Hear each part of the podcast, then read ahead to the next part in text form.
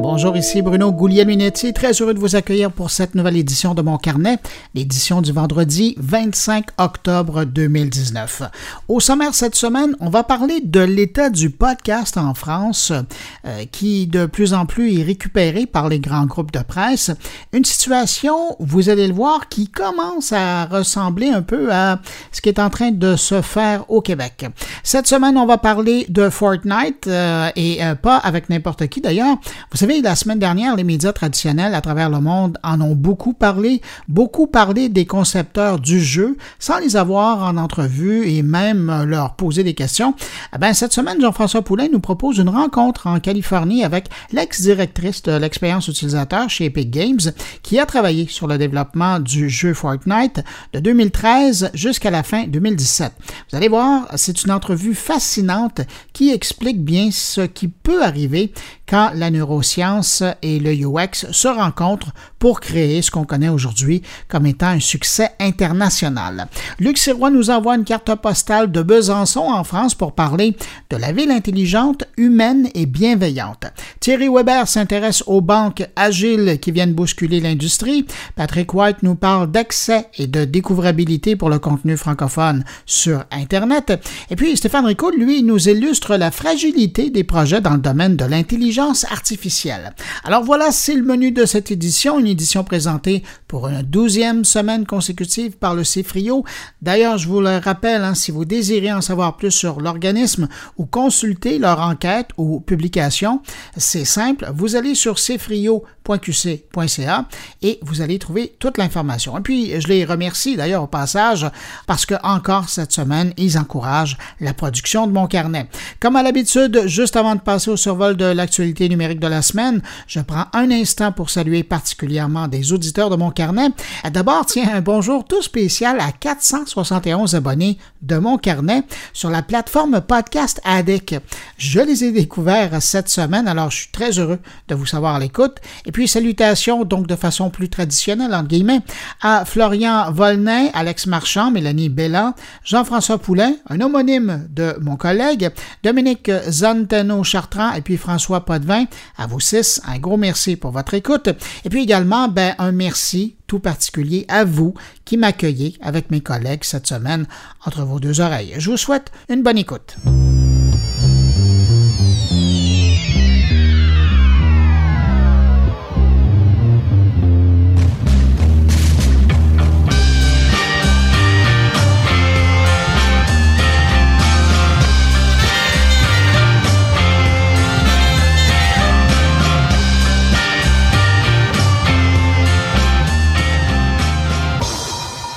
On connaissait les livres dont on est le héros, même les jeux euh, dont on est le héros, mais le film dont on est le héros, ça c'est déjà plus rare. Eh bien, c'est YouTube qui tente l'expérience. À compter du 30 octobre prochain, mettez ça à votre agenda, YouTube va mettre en ligne son film interactif composé de 61 vidéos et 31 fins possibles. Intitulé A East with Markiplier, ou en français Un cambriolage avec Markiplier, le film permettra aux spectateurs de guider le héros, un YouTuber connu, pendant un cambriolage. Pour YouTube, c'est la première production du genre, mais pour le YouTuber qui a signé cette production-là, ben, dans le passé, il a déjà réalisé une version interactive, mais évidemment plus simple que celle qui nous est présentée. Si vous êtes curieux d'aller voir, vous pouvez chercher A Date with Markiplier. Alors voilà quelque chose à mettre à votre agenda à compter du 30 octobre prochain.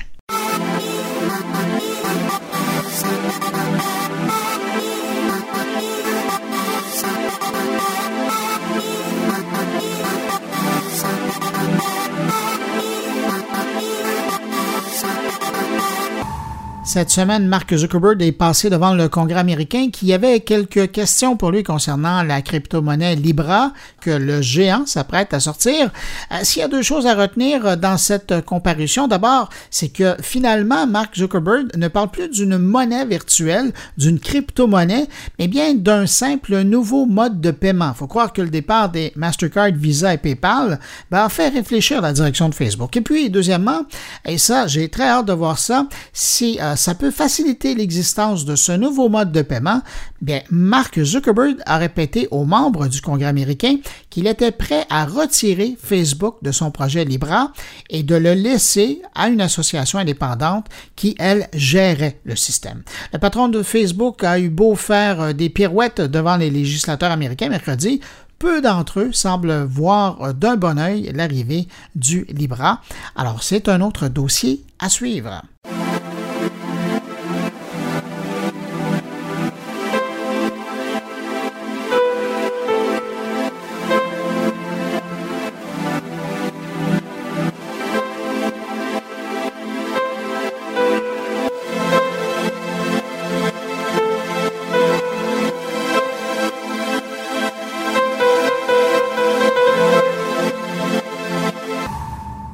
Roku, c'est au tour des boîtiers Amazon Fire TV d'accueillir l'application Apple TV dans son écosystème. Désormais, les utilisateurs du Fire TV de plus de 60 pays peuvent télécharger et utiliser l'application Apple TV. Pour la toute première fois, les utilisateurs peuvent regarder donc sur leur appareil Fire TV les films, les téléséries et les chaînes qu'ils peuvent acheter par l'intermédiaire d'Apple. Et à partir du 1er novembre, ben, Apple TV Plus, le nouveau service de streaming vidéo payant d'Apple sera également disponible sur les boîtes d'Amazon. Alors, si on fait le compte, Apple TV est donc disponible aujourd'hui depuis le boîtier Apple TV, évidemment, le boîtier Roku, les boîtiers Fire TV Stick, le Fire TV Stick 4K, et d'ici peu, ça sera également disponible sur le Fire TV Cube et les téléviseurs intelligents Fire TV Edition. Il reste plus qu'à convaincre Google de l'offrir sur son boîtier Chromecast et Apple TV serait disponible partout, comme Netflix.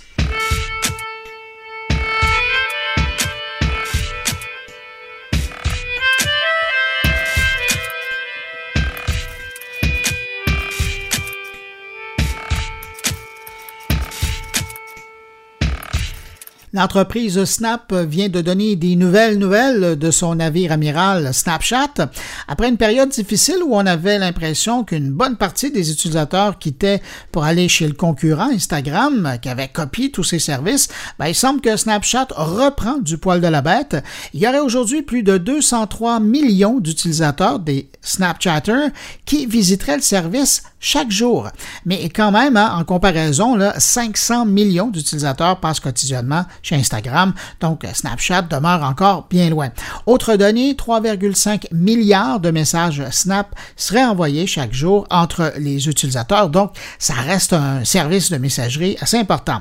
Qu'est-ce qui explique le retour de Snapchat? Ben, la direction semble vouloir expliquer ce retournement par l'ajout de nombreux contenus originaux, dont un service de jeux vidéo, et l'emphase qui est pour faire la promotion de la vie réelle. Dans sa publicité d'ailleurs, Snapchat dit aujourd'hui permettre aux gens de communiquer entre amis plutôt que d'idolâtrer des célébrités. Il faut dire aussi que sa nouvelle application pour l'environnement Android, ben, ça doit pas être étranger non plus à son succès retrouvé parce que l'application est pas mal plus fluide que la version iPhone, ce qui motive probablement des utilisateurs Android à passer plus de temps avec le service chaque jour. Thank you.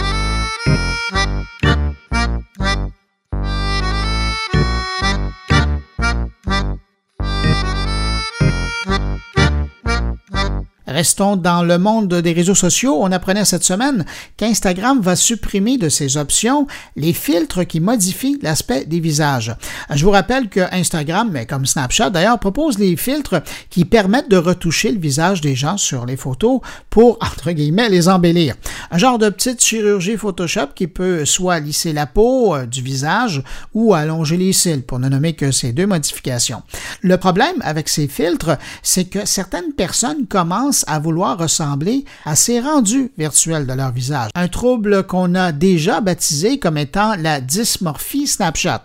Alors, pour répondre à une certaine pression sociale face à ce phénomène, Instagram laisse savoir maintenant que ces filtres vont bientôt être retirés sans toutefois donner la date du retrait.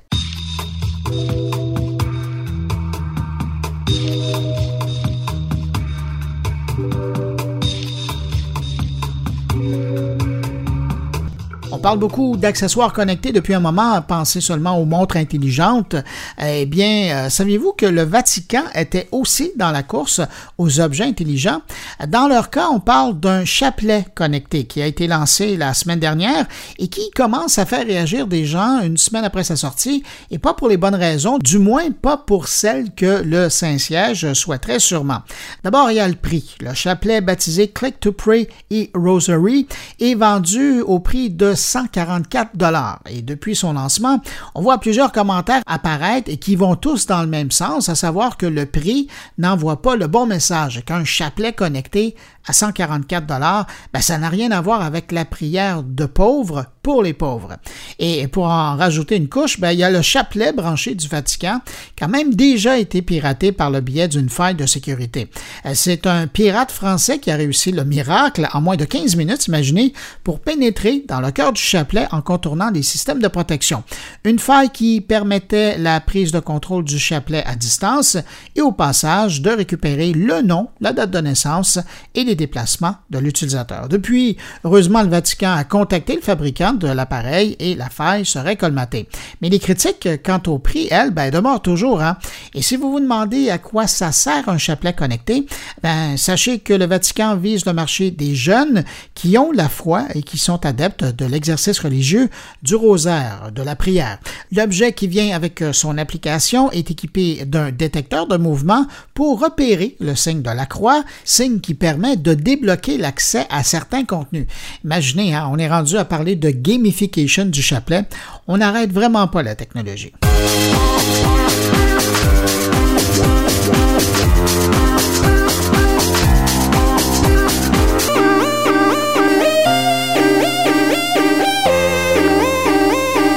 Et je termine avec euh, cette actualité qui concerne le fournisseur de VPN euh, NordVPN. L'entreprise a été victime d'une attaque informatique, situation plutôt embarrassante hein, pour une entreprise qui est censée normalement protéger la vie privée et les données privées de ses clients. Le hic dans cette histoire-là, c'est que cette attaque a eu lieu il y a plus d'un an, mais l'entreprise a cru bon communiquer l'information à ses clients essentiellement maintenant. NordVPN, un leader dans le domaine du VPN qui revendique plus de 5500 serveurs dans une soixantaine de pays, vient donc de reconnaître que ces serveurs ont été la cible d'une attaque. Le fournisseur aurait découvert il y a quelques mois l'attaque sur un de ses serveurs en Finlande en mars 2018. Lors de l'attaque, les pirates ont réussi à obtenir l'accès au serveur en utilisant une faille dans un service de gestion à distance, une faille qui depuis a été réparée. Bien qu'aucune information sur euh, ces clients ne semble avoir été euh, dérobée lors de l'événement ou depuis, ben, il en reste pas moins que si ça n'avait pas été de certaines fuites sur le sujet sur les réseaux sociaux de la part de gens qui étaient au courant de la chose, ben NordVPN en aurait peut-être jamais parlé et puis aujourd'hui, ben, disons que la confiance et la perception de l'entreprise en a pris un coup. De son côté, NordVPN présente ses excuses aux utilisateurs, les assurant que tous les moyens nécessaires sont maintenant en place pour renforcer leur sécurité. L'entreprise a commandé un audit de l'ensemble de son infrastructure pour revoir les processus. Et finalement, NordVPN dit avoir accéléré le chiffrement de ses serveurs. On verra bien si à court ou à moyen terme, ça rassurera ses clients.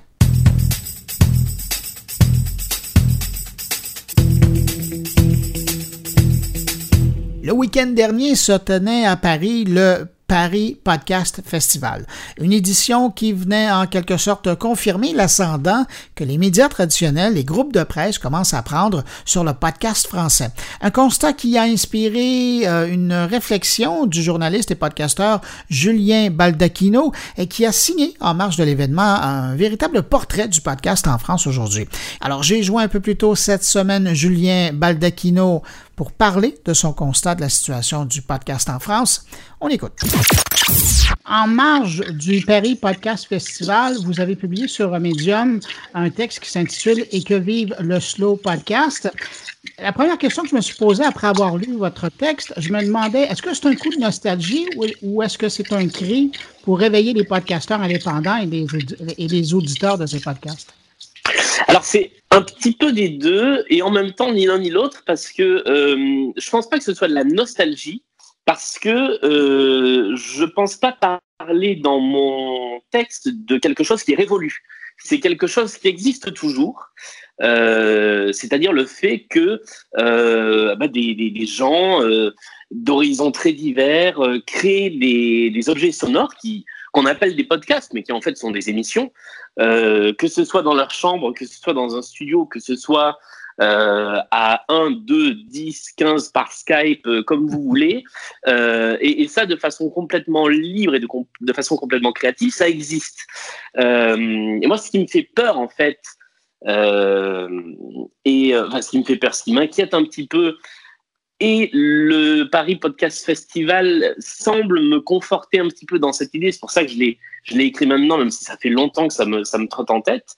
Euh, c'est que euh, les grands acteurs qui se lancent aujourd'hui euh, dans le, le podcast, euh, finalement, euh, réduisent euh, quasiment au silence ces acteurs-là. Ces, ces, acteurs indépendants qui qui sont là pour certains depuis très longtemps et d'autres pas. C'est pas. Euh, j'ai eu des remarques de gens qui disaient c'est euh, ceux qui étaient là avant qui disent qu'on était là avant. C'est pas une question d'être là avant, c'est vraiment une question de permettre à deux univers de, de, de cohabiter.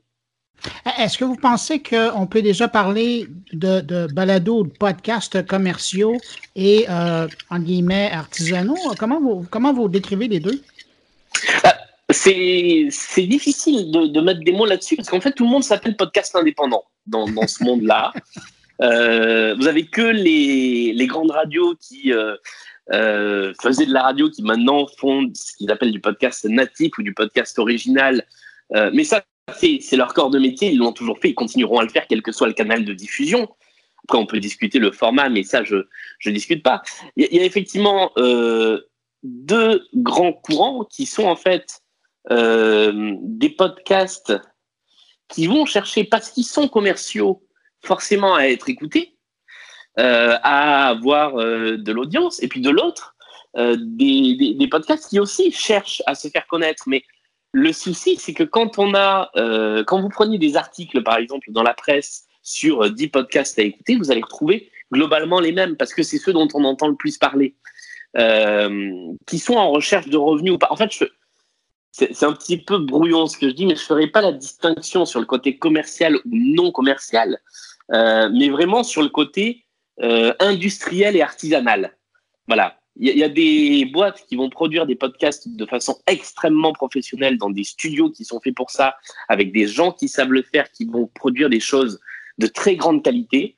Euh, et il ne faut pas en fait que le public oublie qu'il y a aussi des choses de très grande qualité, mais qui sont faites par des gens qui ne savent pas forcément parler dans des micros, euh, par des gens qui sont pas hyper à l'aise au début de leur podcast. Mais tout cela doivent exister. Il faut leur laisser la chance. Et c'est, pour ça que je dis, voilà, le, slow podcast, c'est le podcast qui a le temps de se développer euh, et qu'on lance et on voit comment ça se passe. Et si on publie pas un épisode toutes les semaines, c'est pas grave. Euh, c'est, un peu ça que j'essaie de défendre. Et, c'est beau comme expression, le slow podcast. Et dans votre article, vous faites un clin d'œil au patron d'Arte Radio qui, qui dit que pour lui, un bon podcast, c'est une émission extrêmement bien montée. C'est un peu réducteur. Ben, je trouve ça très réducteur parce que, euh, alors, j'ai beaucoup changé d'avis euh, en quelques années. Les... Quand, quand, je parlais de podcast il y a, il y a quelques années avec, avec des amis qui essayaient de me convertir au podcast, moi j'en écoutais pas du tout et j'en faisais encore moins, euh, je leur disais, ouais, mais c'est c'est brouillon, c'est mal produit, euh, ça ressemble pas à de la radio. Un bon podcast, c'est une bonne émission de radio, point à la ligne.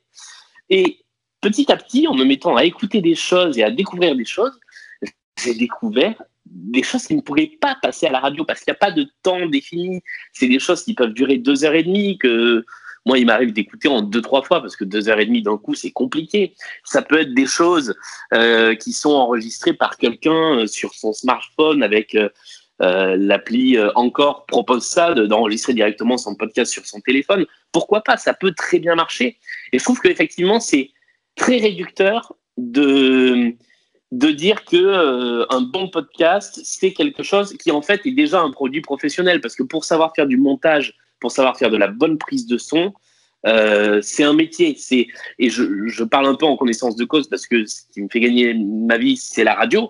Euh, et justement, ce serait trop bête que le podcast devienne de la radio pure et simple. Vous me faites penser que, dans le fond, euh, avec ce, que le patron d'Arte Radio décrit comme euh, des podcasts d'amis, euh, dans le fond, même dans ce format-là, on revient au BABA de ce qu'est la radio, c'est-à-dire de l'accompagnement pour l'auditeur. C'est écouter un podcast où il y a des amis qui, qui font la conversation ou même quelqu'un qui fait un monologue, ça demeure une présence près, près de soi, comme la radio l'a toujours été dans le passé. Oui, bien sûr. Et il y a aussi, alors là où il faut faire attention, c'est que dans les podcasts d'amis, il y a des choses qui sont, euh, euh, je vais être un peu, un peu virulent, mais des choses qui sont complètement à jeter. C'est-à-dire que quand les amis en question oublient qu'ils sont écoutés, là, effectivement, ça a peu d'intérêt. Mais si, en fait, le, si on conçoit le podcast comme on est autour d'une table entre amis, et le cinquième ou le sixième ami, bah, c'est la personne qui est en train d'écouter le podcast, là, je, trouve qu'il y a vraiment quelque chose euh, d'intéressant au sens où on inclut l'auditeur dans la discussion. Euh, et là, ça devient, comme vous dites, quelque chose qui accompagne, quelque chose qu'on apprécie d'écouter. Et, euh, ça, pour le coup, c'est ce que je défends. C'est-à-dire que il faut juste penser qu'on a un auditeur au, bout du, au bout du fil, entre guillemets. Après, la façon qu'on a de lui parler, il appartient à chacun de la définir. C'est drôle, hein? Euh, quand je lisais votre texte, je me disais que dans le fond, ce que vous étiez en train de décrire, c'est la situation il y a dix ans euh, du côté de YouTube, de la vidéo sur Internet, et il y a peut-être 15-17 ans du blog sur Internet qui commençait à faire ombrage euh, aux pages des journaux. Oui, c'est un petit peu ce que je dis à, la fin du texte, c'est que ces choses-là, et c'est aussi pour ça que je parle de Slow Podcast, c'est l'écosystème a eu le temps de se développer. Euh, on a aujourd'hui des, euh, des YouTubeurs qui parviennent à produire leur production indépendante de grande qualité, seuls avec des, euh, avec des soutiens financiers, évidemment. Avec certains se sont mis entre eux, mais ils sont restés seuls. Et puis d'autres qui ont, bah, qui se sont mis ensemble et qui ensuite ont conclu des accords avec des grandes entreprises. Certains, euh, certains youtubeurs travaillent pour des filiales de chaînes de télé, mais il n'y a pas de souci du moment que cet écosystème a réussi à se développer de façon équilibrée. Euh, et c'est la même chose avec euh, la radio. Je, alors le parallèle que je fais, il est un peu extrême, mais je dis que c'est comme si on avait voulu créer le groupe Énergie, qui est le premier groupe de radio musicale en France, avant d'avoir laissé se développer les radios libres comme Carbone 14 au début des années 80. Mais l'idée, c'est un peu ça. C'est que si on crée tout de suite des géants, et là, en fait, c'est arrivé très vite parce que les géants du podcast en France, comme euh, Binge ou Nouvelles Écoutes, étaient des choses peine naissantes il y a 2-3 ans. Et si ceux-là, déjà, s'unissent entre eux pour créer un syndicat qui va avoir le pouvoir d'aller demander euh, aux, aux, maisons d'auteurs, au gouvernement, des aides à la création, que ces mêmes euh, opérateurs reçoivent des aides, et ainsi de suite, euh, on va rentrer très vite dans quelque chose de complètement déséquilibré. Et c'est un petit peu ça qui m'inquiète. Il y a toujours une lueur d'espoir au sens où tout le monde peut adhérer au syndicat qui a été créé au, PIA. après, quel va être le poids des indépendants, des labels qui vont vouloir s'y joindre face à euh, ces opérateurs-là qui sont déjà très gros, qui ont levé des fonds, qui ont des employés, je ne suis pas sûr qu'on fasse le poids. Ben, je pense que la conclusion de votre article, euh, je pense que c'est ça qu'il faut garder en tête, c'est que malgré cette euh, organisation-là qui est en train de se faire du côté du podcast commercial ou industriel, il ne faut pas oublier l'essentiel, c'est-à-dire, et vous l'écrivez très bien, le plaisir de créer et celui d'écouter. Oui, c'est pour moi c'est ce qui compte avant tout, c'est-à-dire que ce qui m'a converti au podcast, c'est le plaisir d'en écouter. Ce qui fait qu'aujourd'hui, j'en parle beaucoup. Euh, bah, c'est le fait d'en faire, de créer, de pouvoir créer des choses beaucoup plus euh, librement qu'à la radio. Euh, sans, affronter ni l'un ni l'autre, parce que je fais des choses en podcast que je pourrais absolument pas faire à la radio. Il y a des choses qui pourraient se rejoindre, mais il y a des choses qui, seraient inimaginables en radio. Le, fait aussi que justement, par rapport à ce que je fais dans, mon métier à la radio, j'écoute aussi des podcasts pour en parler. Euh, je vois la diversité des choses et c'est tout bête, mais quand des gens prennent du plaisir à faire une émission qui est diffusée en podcast, je trouve qu'on prend du plaisir à en écouter. On retrouve ce plaisir-là de toute façon. Euh, et c'est ça que c'est ça que j'aime, c'est ça que j'ai envie de, de, soutenir. Et voilà, c'est pour ça que j'ai terminé le, le, le, petit billet comme ça. Il y a, il y a un, animateur euh, télé en France qui finit ses émissions par la télé, c'est que de la télé. Bah, euh, ce, qui est, très euh, paradoxal parce que c'est le talk show le plus, le plus aguicheur du paysage télé en France. Mais on pourrait dire ça, c'est que le podcast, c'est que du podcast et c'est vraiment un truc dont certains peuvent vivre, mais il faut pas oublier que certains en font pour le plaisir, que d'autres ont plaisir à l'écouter et il faut pas perdre ça. C'est juste ce, petit quelque chose en plus que je serais triste qu'on perde dans les années à venir. Ben, vous avez bien raison. Puis de toute façon, les gens qui vous écoutent présentement sont assez convaincus puisqu'ils vous écoutent dans le cadre d'un podcast. Julien Baltacchino, pour, euh, merci pour cette euh, réflexion que vous avez partagée avec nous, euh, qu'on retrouve sur Net Plus Ultra, sur France Inter. Je rappelle que le titre de votre article de réflexion, c'était Que vive le slow podcast et ça a été publié sur Medium. Merci beaucoup, Julien. Merci à vous. Au revoir. Au revoir.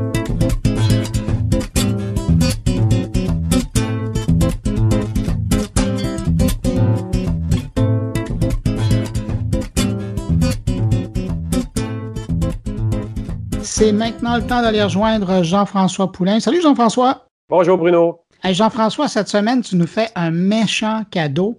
Euh, dans l'actualité, on a beaucoup parlé de Fortnite et de son côté addictif, de son expérience euh, sans euh, pareil au niveau du, jeu vidéo. Et puis là, toi, cette semaine, tu nous, tu, nous sers sur un plateau d'argent une entrevue avec une de celles qui a travaillé sur l'expérience utilisateur du jeu Fortnite. Et en plus, qui a un bagage, ça, ça va nourrir des conspirations, là, qu'un bagage de, en psychologie?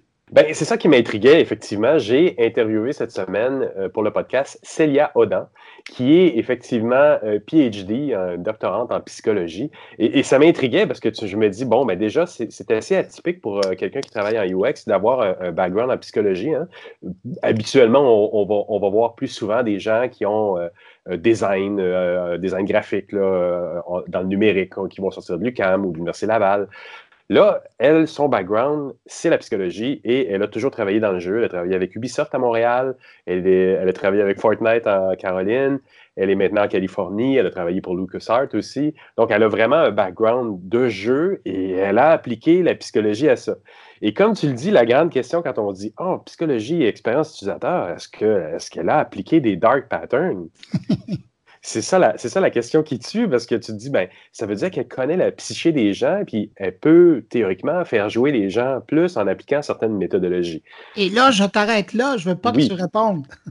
on, va écouter ton entrevue et c'est là qu'on va apprendre des choses fort intéressantes sur justement euh, toute la démarche qui entoure euh, son processus de création. Exactement. Ben, Jean-François, merci beaucoup. Hein.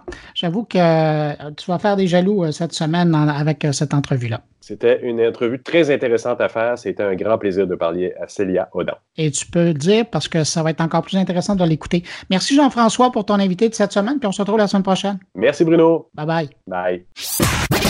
Qu'est-ce qui t'a amené donc de la psychologie vers l'expérience utilisateur, vers le UX? Euh, ben, ça, c'est un petit peu fait par hasard. Hein. Euh, j'ai commencé à m'intéresser aux jeux et jouets éducatifs quand j'ai, après avoir eu mon, mon doctorat en psychologie, mais j'étais spécialisée dans, le développement de l'enfant, donc j'étais très intéressée par les jouets éducatifs, les jeux éducatifs, etc. Et puis je me suis retrouvée sur le chemin d'Ubisoft euh, un beau jour parce que j'ai, moi j'ai toujours aimé les jeux vidéo. Je jouais quand j'étais euh, petite avec mes parents. Mes parents sont très joueurs, donc on jouait beaucoup de jeux, y compris les jeux vidéo.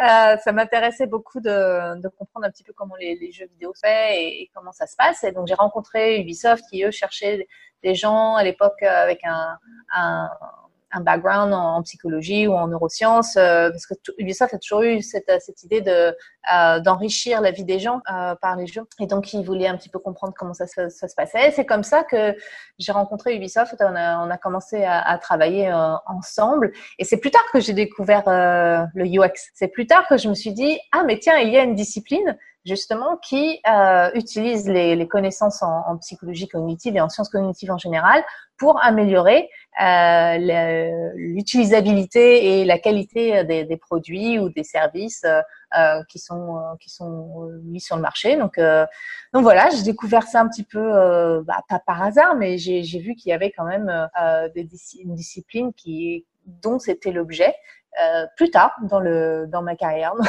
c'est un petit et, et là, dans, dans l'industrie actuellement, on a évidemment, comme tu disais tout à l'heure, beaucoup de designers qui se disent UX et donc qui amènent leur bagage universitaire du design vers le UX.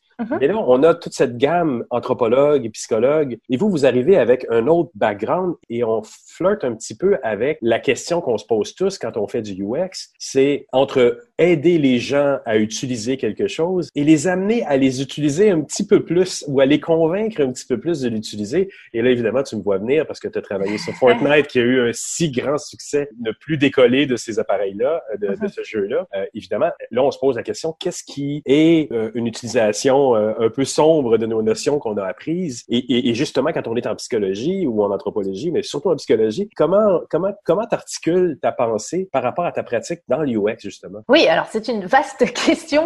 Euh, déjà, juste pour préciser, tu parlais un moment des designers. Euh, on a ce qu'on appelle les UX designers. Ce sont des gens qui vont designer les interactions et qui vont designer l'architecture la, des informations. Par exemple, si dans Fortnite, par exemple, on, on, doit crafter, on doit fabriquer des, des objets, comment est-ce qu'on va montrer ces informations-là, à quel niveau euh, euh, d'architecture on va montrer ces informations, comment, où est-ce qu'on en clique, est-ce qu'on double-clique, on drag and drop pour faire les, les actions? C'est ça que font les, les UX designers. Et c'est une, une, ça fait partie bien sûr du UX, mais le UX c'est beaucoup plus large que mm. ça. Donc c'est au-delà de, de, juste le UI, c'est vraiment de prendre en compte toute, toute l'expérience que va avoir notre audience.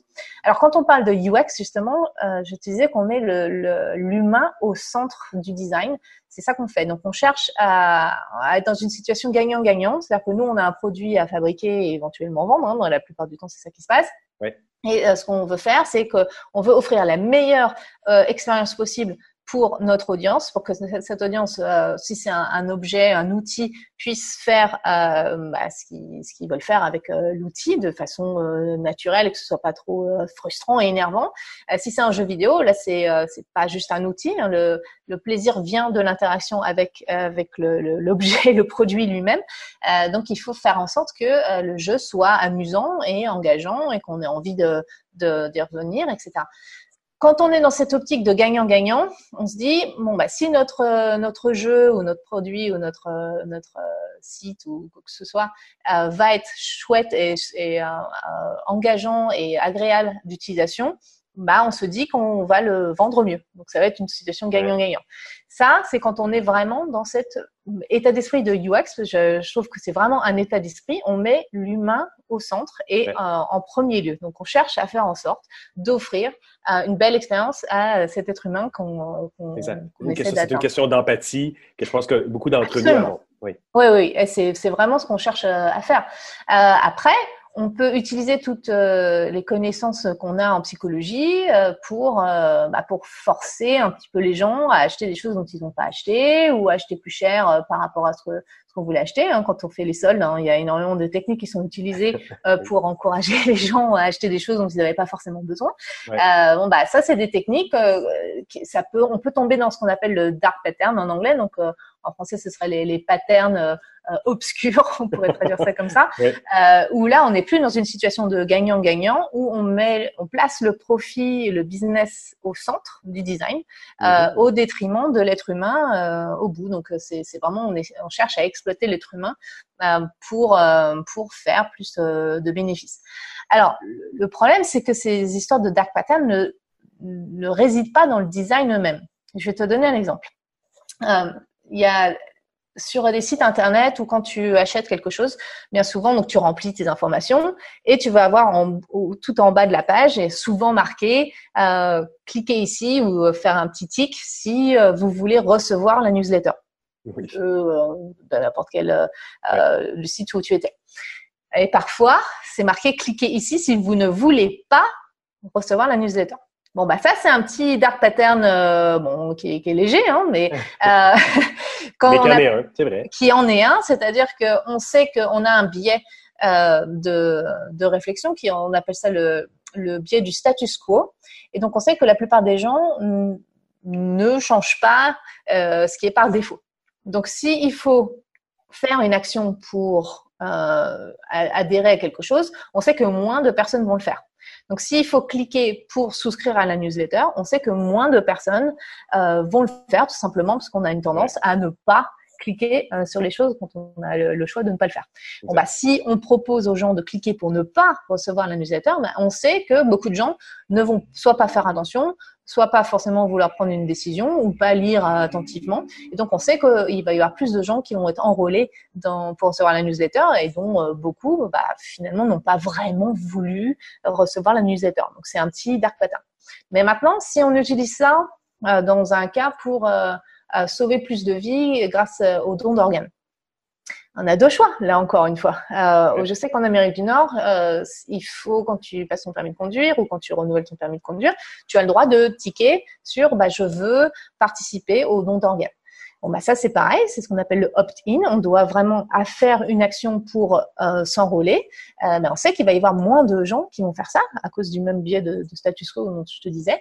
Bah, dans d'autres pays comme euh, la France et en Europe, euh, il faut faire quelque chose pour ne pas enfin en tout cas pour se désengager euh, du don d'organes. Et eh ben on sait que dans ces cas-là, euh, quand il y a le, le qu'on appelle le, hard opt-out, quand il faut vraiment faire quelque chose pour se, se désengager, euh, ben on sait que beaucoup de gens ne vont pas le faire.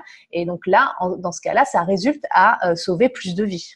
C'est ça. Donc c'est pour une bonne cause, mais en utilisant un pattern qui, est peut-être un peu dark, mais pour la bonne Mais c'est pour ça que c'est compliqué de parler de dark. Alors, il y a des cas qui sont beaucoup plus clairs que d'autres, hein. oui, oui. Euh, mais c'est pour ça que ça, on, on, a besoin de de discuter d'éthique et d'avoir des comités d'éthique pour déterminer, bah, euh, on est, par définition, l'être humain est influençable. Euh, tout design va influencer les gens à faire certaines choses et moins d'autres. Donc, par, à cause de ça, on peut dire que tout design est une manipulation, euh, mais bah, la, manipulation n'est pas forcément péjorative hein, dans ce cas-là. Euh, ça peut être une manipulation de ta voiture euh, quand tu démarres et que tu n'as pas mis ta ceinture de sécurité tu vas entendre un bip qui t'incite qui te manipule entre guillemets à mettre ta ceinture de sécurité, bon bah c'est une manipulation, mais c'est pas une manipulation euh, péjorative. Donc dans le design, tout est fait pour encourager certains euh, comportements euh, des êtres humains et en décourager d'autres. Bah, parfois c'est pour une situation gagnant-gagnant, parfois c'est pour sauver des vies, et parfois bah, c'est pour augmenter son profit. Et donc c'est pour ça que c'est vraiment très important d'en parler et de parler d'éthique pour savoir où est la ligne, à quel moment on perd ce côté gagnant-gagnant et à quel moment on essaye de euh, d'exploiter les biais et euh, les limitations des, êtres humains euh, juste pour faire plus de profit. Est-ce que tu considères que c'est à nous, les UX, dans le cadre d'une entreprise, par exemple, toi dans Fortnite ou moi, qui est notre responsabilité de, de, de, un moment donné, lever le flag en disant on est en train de ne plus nécessairement servir le bien-être de nos utilisateurs, on dépasse une certaine limite dans des cas particuliers? Alors, oui et non. Oui, parce que euh, les gens qui sont en UX, normalement, connaissent un, peu bien les, les, les limitations de des êtres humains et on, justement on essaie de, dépasser ça pour euh, offrir l'expérience qu'on souhaite offrir. Euh, donc ça peut être à nous de, effectivement d'expliquer euh, ce qui se passe. Et non, dans le sens où, quand on parle de UX, c'est la, la, responsabilité de tous. les gens qui ont un, un, statut avec un UX dedans vont simplement apporter des outils et une méthodologie qui va permettre à tout le monde d'adopter cette perspective UX.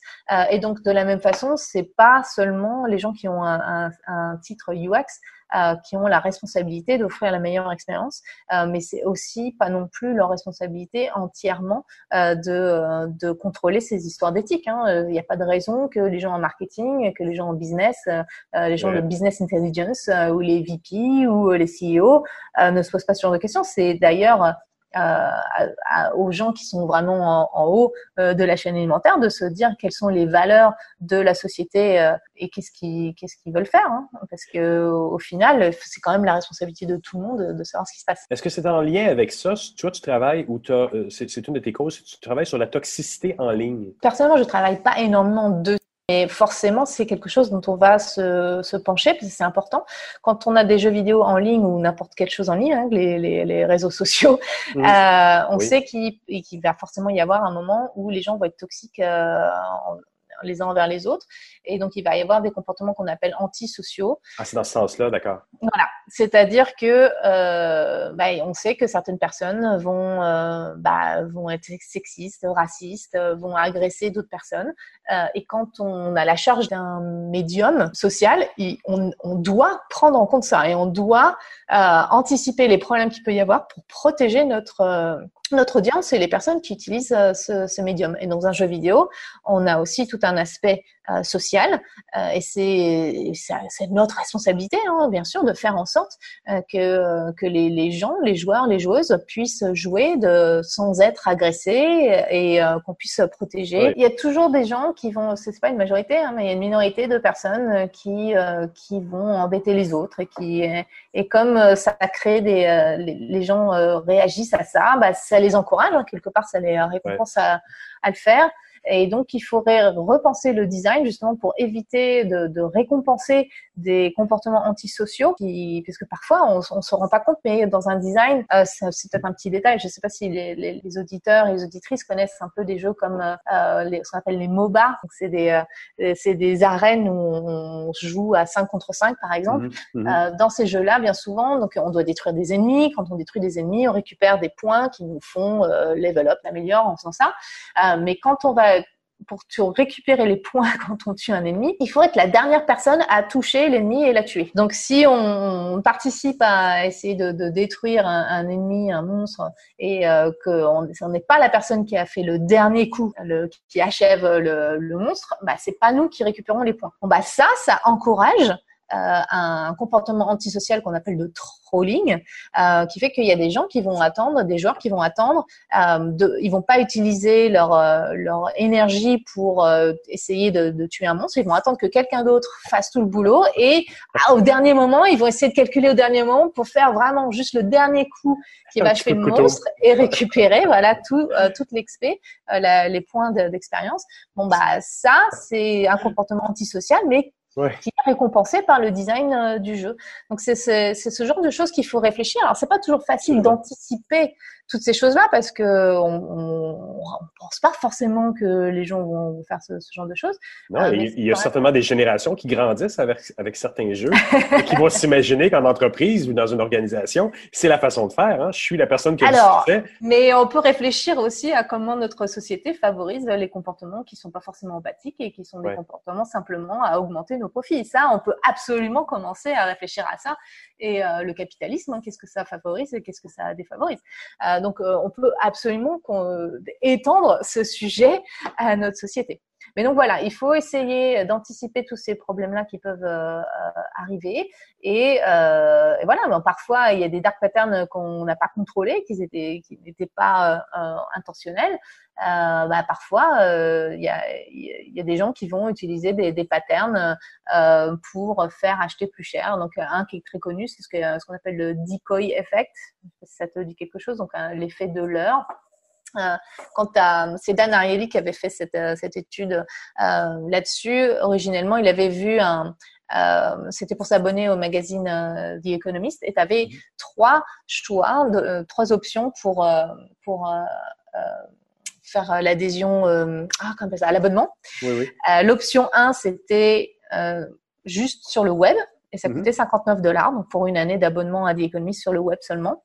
L'option 2, c'était euh, pour euh, le papier seulement. C'était à l'époque, euh, il y a 15 ans à peu près, plus de 15 ans. Donc, euh, à l'époque, voilà, il y avait encore beaucoup plus de papier. donc, si on voulait l'abonnement papier seulement, c'était quelque chose comme 129 dollars. Et l'option 3, c'était on pouvait avoir web et papier pour 129 dollars. Donc, c'était le même prix que le papier seulement, mais là, on avait web et papier. Euh, et donc forcément, ça intrigue. Pourquoi est-ce qu'on a une option euh, bah, qui, a l'air clairement euh, moins intéressante? Donc Dan Ariely avait fait cette étude-là et a demandé à des étudiants, parmi ces trois options-là, laquelle vous choisiriez pour vous abonner. Et bah, la majorité des étudiants choisissaient le web et papier pour 129 dollars. je crois que c'était à plus de 81%. et 0% choisissaient le web seulement. Ah bon? Voilà, il y avait personne, bah, personne. Euh, ah non, pardon, euh, pas le web seulement, le papier seulement. Il y avait 0% de personnes qui choisissaient le papier seulement pour 125, pour 129 dollars. Euh, et donc, Dan Ariely se demandait bah, à quoi ça sert d'avoir une option que personne, ça n'intéresse personne. Donc, il a enlevé cette option-là. Donc, il restait plus que le web seulement pour 59 dollars et le euh, web et papier pour 129. Euh, et là, quand il a refait cette, euh, cette étude-là, avec les deux options, la majorité des gens choisissaient le web seulement, donc l'option la, moins chère à 59 ah. dollars. Donc, c'est comme ça qu'on sait que quand on ajoute une option qui a l'air moins intéressante que l'option la plus chère, bah, ça rend l'option la plus chère bah, plus, attrayante. C'est ce qu'on appelle le decoy effect, donc un effet de l'heure. Bon bah ça, clairement, ça peut être utilisé comme un dark pattern pour euh, pour forcer les gens à, acheter euh, bah, l'option qui est plus chère. Et quand tu, si vous regardez euh, toutes les options quand il faut acheter quelque chose, que ce soit dans un jeu vidéo pour acheter le, les, fameux hard currency, donc pour acheter les, mm-hmm. les gems ou des choses comme ça, ou que ce soit euh, sur Internet, euh, qui a plusieurs options, bah, vous, regarderez, il y a souvent une option euh, qui est là simplement pour rendre l'option la plus chère plus attrayante. Et là, évidemment, c'est un beau dark pattern. Et là, bah, c'est un dark pattern qui est utilisé, mais depuis des décennies, hein, qui est utilisé depuis bien longtemps. Et probablement avant le web. Oui, oui, c'est ça. c'est clairement un, problème parce qu'on donne pas la, vraie information. Un dark pattern, c'est n'est pas une fausse information, c'est euh, juste une façon de, de, présenter les choses euh, pour exploiter euh, bah, nos biais cognitifs. Donc, voilà, c'est.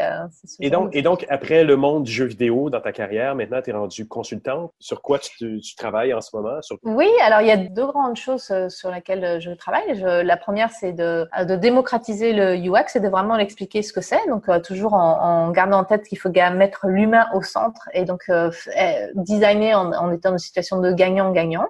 Euh, donc j'explique un petit peu ce que ce qu'est le UX, quelles sont euh, les, la théorie derrière et quelles sont les méthodologies pour améliorer la qualité des, des objets ou des, des, jeux ou des services que l'on vend. Et toujours en abordant ces questions d'éthique, mmh. car l'idée ce n'est pas de piéger les gens, c'est vraiment quand on parle de UX, c'est de véritablement s'assurer bah, qu'on va offrir la meilleure expérience possible et que grâce à ça, bah, les gens vont être contents et donc euh, bon bah ils vont ils vont acheter euh, le, produit ou vont euh, continuer à jouer au jeu. Donc c'est vraiment cette, ce côté gagnant-gagnant où on met mmh. l'humain au centre. Et l'autre question sur laquelle je, je, me penche de plus en plus, c'est des questions bah, bah d'inclusion, de, diversité et de comprendre comment nos biens inconscients, qui sont qu'on essaye de, de, faire en sorte que ces biais-là nous empêchent pas d'avoir une, une une utilisation agréable d'un produit, mais il, faut aussi prendre en compte que ces biais-là également nous empêchent d'avoir une société inclusive euh, et de recruter de façon inclusive. Donc c'est ce genre de choses aussi que je, je, travaille de plus en plus pour euh, parler de comment ça se passe et d'expliquer d'où ça vient. Célia, je voudrais te remercier pour cette belle entrevue. Je t'en prie, merci beaucoup à toi.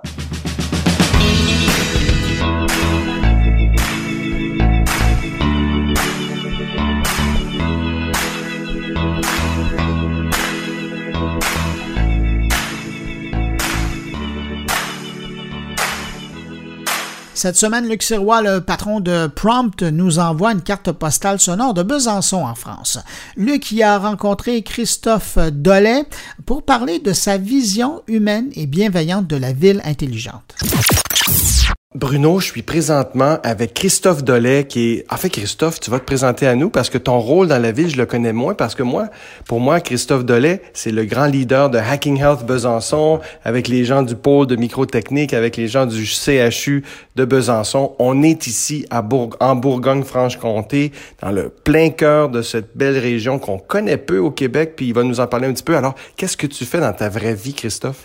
Alors moi, dans ma vraie vie, je suis responsable de la Smart City de la ville et du Grand Besançon, qui est l'agglomération autour de Besançon. Et donc, je suis en charge de définir la stratégie en matière de, Smart City, de proposer euh, aux élus une stratégie et de la mettre en œuvre, bien évidemment.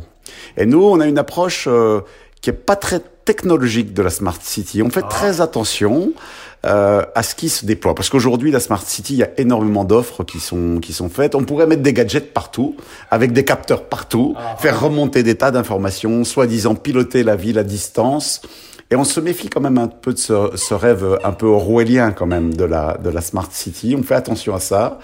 Et nous, on pense que la ville intelligente, c'est avant tout celle qui fait collaborer le maximum d'intelligence. Mais ça, c'est vraiment intéressant parce que tout le monde parle de, de ville intelligente. D'ailleurs, c'est un peu drôle que vous appelez ça la Smart City. Hein, chez nous, euh, tu sais qu'on irait en prison pour faire ça. ouais, ça fait... Mais donc, moins technologique, mais de quoi tu parles? Ah ben d'abord, d'abord, nous, on pense que, une fois de plus, la ville intelligente, c'est surtout la ville collaborative. C'est celle qui va savoir euh, transformer... Euh... Moi, j'ai une, une phrase, c'est moins de capteurs, plus d'acteurs. Il faut que les gens deviennent des acteurs okay. de, leur, de leur vie et de leur ville. Et remplacer les, les, gens par des capteurs, par exemple sur les feux, pour détecter quand une ambulance arrive, pour mettre les feux automatiquement ouverts, c'est ne plus faire confiance aux gens, c'est déresponsabiliser. Je pense qu'on perd de l'intelligence collective, on perd euh, le rôle de citoyen. Il faut se méfier de, la, de, de, de, de cet aspect-là, de certaines déviances de la technologie. La technologie, pour nous, elle est super intéressante, mais c'est un outil. Il faut jamais oublier pourquoi on fait ça. Mais là, je suis curieux. Là, tu me dis plus d'acteurs, donc plus d'intelligence de la part des humains. Comment Absolument. tu comment tu travailles là-dessus? Eh ben, plutôt que de mettre des capteurs, par exemple, sur les containers à verre pour savoir quand ils sont pleins, eh ben, on préfère développer une appli qui permet que euh, le, le, citoyen, quand il arrive devant le container à verre, qu'il se rend compte que c'est plein, il puisse envoyer une information à la ville en disant venez ramasser mon container à verre. Je trouve que c'est plus intelligent que de mettre des capteurs dans les containers à verre, typiquement. Donc les citoyens sont plus engagés dans votre, dans votre version de la ville intelligente. Absolument, absolument. Là, il faut se méfier de la déresponsabilisation, nous semble-t-il, et de, de, la perte de lien que peut induire la ville technologique, disons. La ville intelligente, une fois de plus, pour nous, c'est celle qui sait mobiliser l'ensemble de ses citoyens. Perte de lien, donc dans une ville intelligente comme tu l'imagines, les citoyens sont plus en lien, sont mieux connectés entre eux? Absolument, absolument. Aujourd'hui, euh, on réfléchit par exemple sur un quartier prioritaire. Je travaille énormément sur un quartier qui est en grande difficulté, hein, où, on retrouve euh, la population la plus pauvre, la plus au chômage, euh, et on travaille spécifiquement sur ce quartier autour du développement de la smart city, parce qu'on se dit que déployer une smart city pour les bourgeois, pour les gens qui ont un beau téléphone dans la poche, et, et pour des gens qui ont déjà des usages numériques, ça peut être sympathique, mais on ne peut pas développer une, une, ville en délibérément en laissant de côté des gens dont on sait qu'ils ne pourront pas s'approprier ces outils, qu'ils ne pourront pas les utiliser, et on va amplifier encore la fracture numérique qui est déjà importante aujourd'hui, qu'on voit bien. Et donc nous, notre notre point de vue, c'est de travailler sur ce quartier-là, de développer des tas de des tas de services nouveaux, voir comment Grâce au numérique, on peut par exemple permettre à tout un chacun de faire passer aux autres son savoir-faire. On est en train d'essayer de réfléchir, par exemple, pour l'instant, à une plateforme euh, dans laquelle n'importe qui pourrait enregistrer des tutoriels, que ce soit sur euh, une recette de cuisine, que ce soit sur des règles de football, parce que pour montrer que les gens, ils ont tous un savoir, mmh. et pour le partager avec les autres. Et, et, et c'est une sorte de plateforme d'échange de, de, de, compétences et de savoir entre habitants mmh. qu'on veut développer. C'est ça, un projet qui ressemble beaucoup à, à l'idée qu'on se fait de la Smart City. L'intelligence des gens, puis j'imagine aussi euh, des quartiers plus bienveillants grâce à tes approches? Absolument, c'est notre, notre espoir. Et euh, ce qu'on qu essaie de faire dans ce quartier particulièrement, c'est d'imaginer de nouveaux outils numériques qui permettent aux habitants qui se sentent aujourd'hui complètement exclus de notre société, parce que la société, on n'a plus le choix. Elle est numérisée. C'est le, le, smartphone, tout, là dans la, tout le monde l'a dans la poche. La dématérialisation des services est, est, avance à grand, grand, grand, grand pas. Et aujourd'hui, on ne peut plus. Je dis toujours, on peut se passer d'une voiture, on peut se passer de, de, de on peut se passer de, de, de, télévision, mais on ne peut pas se passer du numérique. Aujourd'hui, c'est la première technologie qu'on a introduite, me semble-t-il, mmh. qui s'impose réellement à tout le monde. Et on ne peut pas délibérément, une fois de plus, oublier qu'il y a des gens qui se sentent aujourd'hui écartés et comme, sans faire de publicité, comme Apple a pu imaginer un iPhone qui, tout d'un coup, pour des tas de gens, a ouvert des portes. Les gens ont eu l'impression qu'ils découvraient tout d'un, tout coup qu'ils étaient puissants technologiquement, qu'ils arrivaient à maîtriser un, un, outil extrêmement technologique, extrêmement intelligent. Mmh. En réalité, on sait tous que c'est l'interface qui était bien conçue euh, pour être aussitôt appropriable par le plus grand nombre. Et nous, on travaille un petit peu sur cette idée-là, se dire est-ce que euh, il serait pas pertinent d'imaginer des outils beaucoup plus faciles d'utilisation, beaucoup plus simples, euh, beaucoup plus intuitivement utilisables, y compris par des gens qui n'ont pas notre culture, qui viennent de pays étrangers, qui sont qui sont là souvent amenés par des crises, par des, par, des, par des situations délicates, euh, et qui, soient, qui arrivent et qui, qui se sentent complètement euh, à l'écart. Et on sait bien que tenir les gens à l'écart, ça ne dure pas longtemps. On, on entraîne évidemment un déséquilibre social qui serait, qui serait préjudiciable. Euh... Donc la technologie pour rapprocher les gens, pour intégrer les Absolument. gens, pour avoir une Absolument. communauté mieux connectée entre elles qui vit en harmonie. Absolument, c'est notre point de vue, tout à fait, tout à fait. Une fois de plus, la technologie, c'est un outil, elle est extraordinaire. On voit bien, dès qu'on aborde un sujet, on se rend compte que la technologie pourrait rendre, on parle beaucoup d'intelligence artificielle qu'on peut associer à des services. Par exemple, je travaille sur euh, l'idée de créer une interface qui va se mettre devant n'importe quel site internet et permettre à des gens qui, sont, qui, ont, qui ont des besoins d'aide, euh, de demander ces aides euh, en ligne. Aujourd'hui, des sites qui, qui euh, proposent ça, en France en tout cas, sont tous différents. Il n'y en a pas un qui a été conçu de la même manière. Il n'y a pas le même bouton pour envoyer un mail, pour envoyer une pièce justificative, pour demander un rendez-vous. Et euh, on, on, va imaginer, on est en train de travailler là-dessus, on a déjà prototypé quelque chose, qui est une interface qui se mettra devant n'importe quel site internet, et la personne n'aura à apprendre que à utiliser cet outil-là, qui sera ultra simple.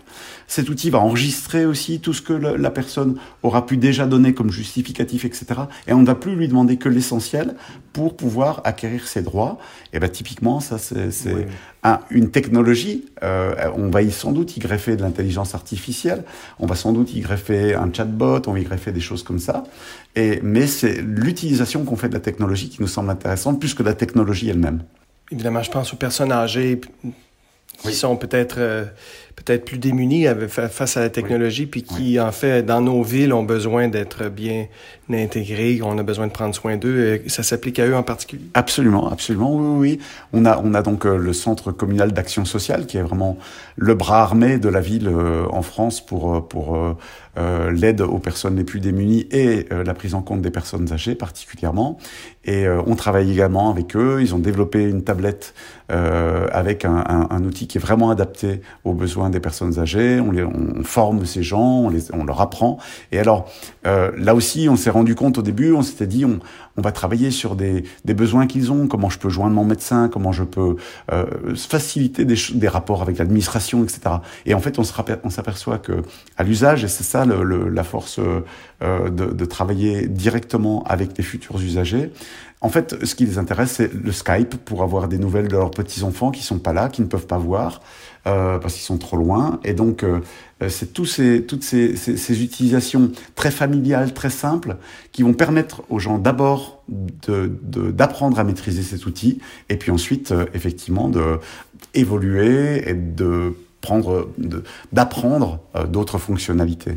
donc, quand ils vivent dans la ville intelligente, le Smart City du Grand Besançon, mm -hmm. ben c'est ça. Pour eux, c'est plus facile de vivre une vie numérique. C'est ce que oui, tu imagines. Oui, oui, c'est ce que l'on souhaite faire. C'est vraiment notre objectif, c'est de parvenir à faire une ville euh, intelligente, en tout cas une ville numérique accessible à tous. C'est vraiment le, le, concept que l'on que l'on défend. Ben merci de l'accueil et puis merci de nous faire découvrir cette belle région. Merci à toi, vraiment d'être venu. Ça nous a fait plaisir. Alors ici, tu sais qu'il y a le, le Jura qui est tout près et euh, dans lesquels il y a des grands lacs, des grandes forêts. Et on a l'habitude de dire que c'est le, le, le Canada de la France euh, ici. Euh, on a, on a aussi des hivers à des endroits à moins 30, moins, moins 40. Et à chaque fois, d'ailleurs, dès qu'il y a la météo au plan national, on est toujours stigmatisé pendant l'hiver. C'est toujours nous qui avons le plus froid. et on dit que dans le Jura, il y a des bons vins jaunes aussi. Ah oui, oui. oui, oui. J'en ai préparé pour ce soir. Bon, ben alors on va découvrir ça ensemble aussi. Moi, je te ferai découvrir le moins 35 quand tu viendras chez nous. OK, très bien. Merci. Merci.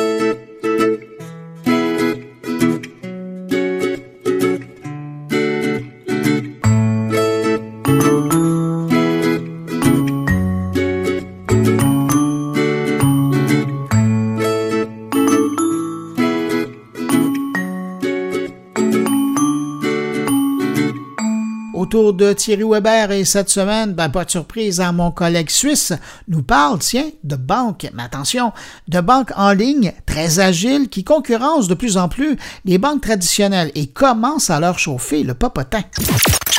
Bonjour Bruno, bonjour les auditeurs de mon carnet. Revolut s'attaque au marché américain. Vous connaissez Revolut, cette néobanque anglaise super simple à utiliser et qui affiche l'expansion mondiale la plus rapide dans son secteur. C'est suite à son annonce sur la signature d'un partenariat avec Mastercard que les prétentions de cette banque ont été connues. Cette annonce fait d'ailleurs suite à un autre accord conclu le mois dernier entre Revolut et la société Visa. On est clairement en face d'une concurrence aux banques traditionnelles. Ces mêmes banques qui ont une peine incroyable à se réinventer. En tout cas ici en Suisse. Revolut ne cache pas son ambition. Son souhait Concurrencer les grandes banques américaines sur leur propre pays. Le directeur et fondateur de Revolut, Nikolai Storonsky, a d'ailleurs déclaré Nous allons nous assurer que notre produit présente un meilleur rapport qualité-prix pour les clients. La plupart des banques américaines facturent 10 dollars par mois pour un compte et entre 10 et 15 dollars pour les virements locaux. Revolut, pour cela, proposera la gratuité de ces deux services. L'accord doit permettre aux cartes Revolut d'être acceptées dans les 210 pays où Mastercard est présent. Un deal qui permet réellement à Revolut de s'attaquer à un terrain bien plus grand. Ce partenariat avec Mastercard ainsi que celui conclu le mois dernier avec Visa sont deux exemples de l'expansion de Revolut. La société britannique a beaucoup fait parler d'elle, y compris ces derniers mois. Depuis son lancement en 2015, la société a réuni plus de 8 millions de clients. Elle a démarré une levée de fonds d'un milliard de dollars et propose même l'achat d'actions parmi ses services. Et ça tourne bien aussi pour ce qui est du travail au sein du groupe. Revolut envisage d'embaucher 3500 personnes l'année prochaine. Mais il n'y a pas que les Anglais sur le coup. Les Allemands de N26 sont aussi bien actifs. Cette banque a même été valorisée à 2,5 milliards de dollars en juillet après une levée de fonds de 170 millions de dollars. La Grande-Bretagne doit aussi compter sur un concurrent sérieux à Revolut, Monzo. Celui-ci a récemment doublé sa valorisation, atteignant 2,5 milliards de dollars au mois de juin. Revolut continue sa marche et vise désormais le marché américain. Jusque-là, l'application a séduit notamment par la rapidité de ses services et des taux de change très bas. Mais voilà, aux États-Unis, la néobanque devra cependant travailler aux côtés d'autres sociétés de la fintech. Des enseignes locales ont déjà une longueur d'avance sur ce terrain. Choisir une nouvelle banque deviendra donc un véritable challenge, mais surtout une très belle opportunité de voir moins cher, mieux, plus rapide et plus performant. Vivement les tests comparatifs et les premiers retours de Revolut sur terre américaine. Reste à mes compatriotes qui sont dans le bancaire à revoir leur copie pour nous sortir de si belles innovations. Mais pour le coup, c'est une autre histoire. Je sens que je vais devoir patienter pas mal de temps. Allez, à bientôt si c'est pas avant.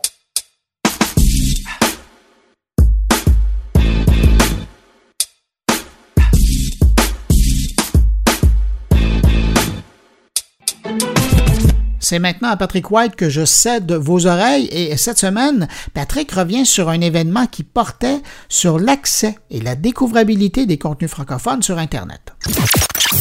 Alors cette semaine, j'aimerais vous parler d'une conférence qui s'est tenue à Montréal, à la Bibliothèque et Archives nationales du Québec, à la BANQ, la grande bibliothèque, sur l'accès et la découvrabilité des contenus culturels francophones à l'ère du numérique. Et c'était organisé par l'Université du Québec à Montréal et euh, l'Organisation internationale de la francophonie. Alors, comment est-ce que les contenus euh, francophones de partout dans le monde peuvent être retrouvés dans cette immense mare euh, anglophone essentiellement? Et on a eu des statistiques euh, vraiment incroyables durant la journée aujourd'hui. Par exemple, les contenus qui se retrouvent sur Spotify, par exemple, qui se retrouvent sur d'autres plateformes, et en grande majorité, à presque 80% sur YouTube, par exemple ben, ce sont des contenus qui sont déterminés par l'algorithme et ça, ça fait une immense différence. Euh, euh, dans le fait que nos contenus québécois francophones, par exemple, ou de d'autres pays de la francophonie, comme la Belgique, la France, euh, l'Afrique, la Suisse, on a de la difficulté à s'y retrouver un peu finalement dans cette ère de streaming en direct sur des sites comme Spotify, Deezer, euh, Apple évidemment et d'autres plateformes comme Netflix. Alors évidemment, on avait beaucoup de spécialistes aujourd'hui qui ont parlé euh, des recherches qui se font en intelligence artificielle pour permettre de mieux retrouver euh, les contenus. Dans le domaine du livre en particulier, on a des chroniqueurs comme Jean-Benoît Nadeau du magazine L'actualité et Au Devoir qui a parlé de l'importance de la francophonie dans le monde. Quand même 250 millions à 300 millions de personnes sur la planète qui parlent français, donc c'est très important. La quatrième langue la plus recherchée sur Google, sur Internet également. Donc l'avenir de la francophonie en ce sens-là passe euh, beaucoup par, euh, par l'Afrique, évidemment. Euh, c'est une conférence qui durait deux jours, donc mercredi et jeudi, là, les 23 et 24 octobre. donc on a eu des statistiques très intéressantes sur évidemment la montée de l'impérialisme culturel anglophone, évidemment contrôlé par les multinationales Google, Facebook, Amazon, Netflix, Microsoft et euh, Apple. Et on a parlé euh, d'une multitude de sujets, entre autres l'impact de l'intelligence artificielle sur la découvrabilité euh, des contenus culturels. Puis c'est quoi les responsabilités de l'État? On a l'impression que les gouvernements mettent pas leur culotte en n'imposant pas euh, aux grands euh, géants du web de payer des impôts sur leurs revenus, sur leur chiffre d'affaires, sur leurs profits également. Le fait que les gouvernements sont très timides en termes de régulation, surtout au Canada, que le CRTC ne réglemente pas l'Internet et on n'a toujours pas de politique malgré le fait que les libéraux sont au pouvoir depuis 2015. Donc, euh, beaucoup d'études qui ont été présentées au cours de ces deux journées-là. Et ce qu'on en retient en Europe également, euh, bon, en Europe, ils sont beaucoup plus sévères. On a des quotas minimaux pour le contenu européen pour Netflix et toutes les autres plateformes web mais la majorité des revenus, c'est presque 80% là-bas également, euh, ben, des revenus de vidéos sur demande, par exemple, c'est 80 75% euh, plus être plus précis, qui vont directement à Amazon et Netflix. Donc, les géants, euh, les multinationales ont un gros contrôle sur les contenus culturels, mais il y a eu des percées en Belgique, par exemple, où Netflix tourne énormément de contenu parce qu'il y a des quotas maintenant pour le contenu européen, le contenu belge. Donc, on a beaucoup de choses à apprendre de nos amis africains, de nos euh, amis, euh, évidemment, de l'Europe, l'Union européenne qui est très, très forte là-dessus. Puis on a parlé, évidemment, de la transformation numérique des industries culturelles, comment l'industrie de la musique, en particulier, a subi un impact important. On essaie de trouver encore les modèles d'affaires pour monétiser tous ces contenus-là, qui souvent, on reçoit des pinotes en retour. Hein. Un million d'écoutes sur Spotify, c'est à peine 1000 dollars de revenus, mais un 1000 dollars qui est partagé entre Spotify, le producteur du disque, euh, l'auteur lui-même, le compositeur et souvent celui qui a écrit les paroles. Donc encore beaucoup de travail à faire, mais on a quand même démystifié la notion de découvrabilité, comment trouver nos contenus culturels et le rôle de l'intelligence artificielle qui n'est pas uniquement un rôle négatif ou encore maléfique.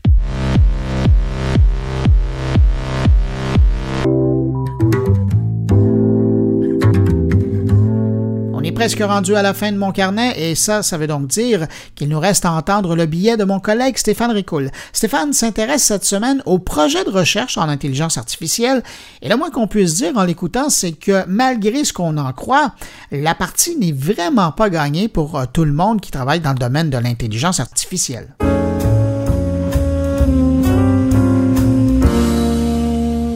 IDC a réalisé une étude début 2019 dont le contenu pourra paraître surprenant aux yeux de certains, puisqu'il annonce que la moitié des projets en intelligence artificielle sont voués à l'échec. Rien que ça. Les raisons invoquées par les quelques 2500 organisations qui ont été sondées tout de même sont le plus souvent des attentes irréalistes, des enjeux de main-d'œuvre, bien évidemment, mais aussi des coûts et, chose intéressante, les biais présent dans l'intelligence artificielle. Cependant, la raison la plus invoquée ressemble à l'expression pas de bras, pas de chocolat, mais dans ce cas-ci, c'est pas de data, pas d'IA. Et quand on parle de biais, c'est justement le manque de données à recouper dans le cas du machine learning qui provoque ça. Ou plus exactement, le manque de données recouvrant l'ensemble des variables explicatives nécessaires pour avoir une intelligence artificielle généralisable et surtout applicable. Maintenant, j'aimerais faire le lien avec une autre étude que cette fois-ci l'Université Cornell dans le Massachusetts a réalisée et qui a été relayée par le MIT Technology Review tout de même, qui fait état comme quoi certains larges modèles algorithmiques en machine learning émettrait cinq fois plus de CO2 qu'une voiture. Alors, on savait que le seul minage de Bitcoin consommait autant d'énergie en un an que le Danemark, mais on réalise maintenant que le machine learning pollue beaucoup également. ce sont les heures d'entraînement sur des machines extrêmement puissantes qui sont nécessaires au machine learning qui sont énergivores. Pour évaluer cette fameuse empreinte carbone, les chercheurs se sont penchés sur quatre modèles de traitement automatique du langage naturel et ont simulé l'entraînement de chacun de ces modèles sur un seul processeur graphique, parce que évidemment, eux avaient des limites en termes de matériel et financière, et ce pendant une journée pour en déduire leur consommation électrique et l'extrapoler par la suite. Maintenant, les chiffres. Alors, le machine learning, soit l'entraînement de l'intelligence artificielle, consomme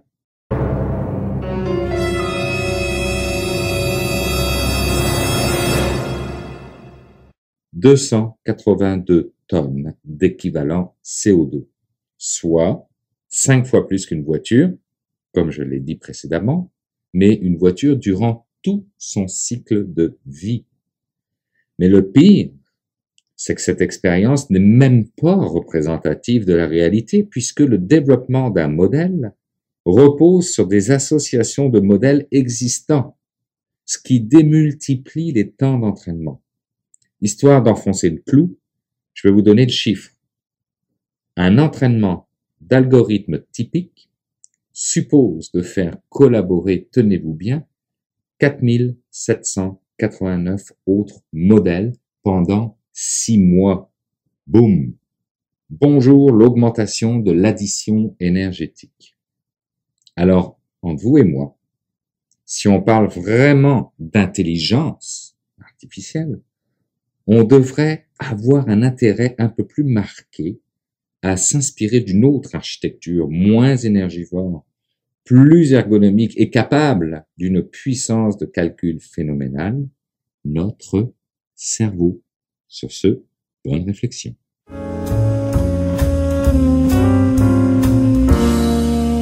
ben voilà, c'est déjà tout pour cette édition de Mon Carnet. J'espère que vous avez apprécié.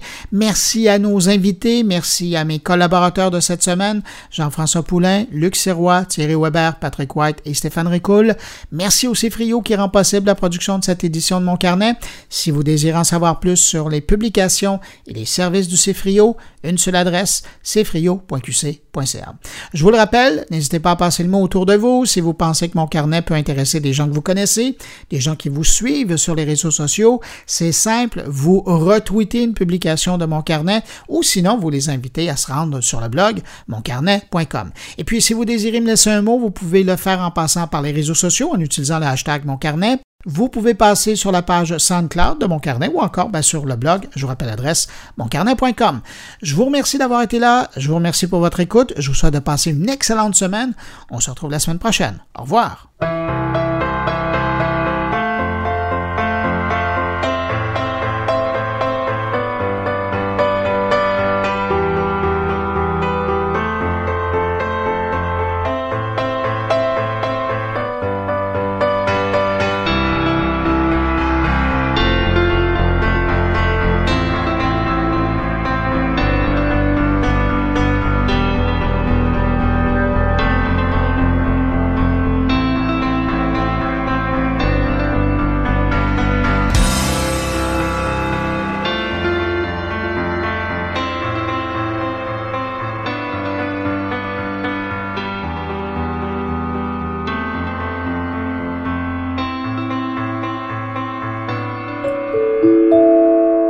Production goulielminetti.com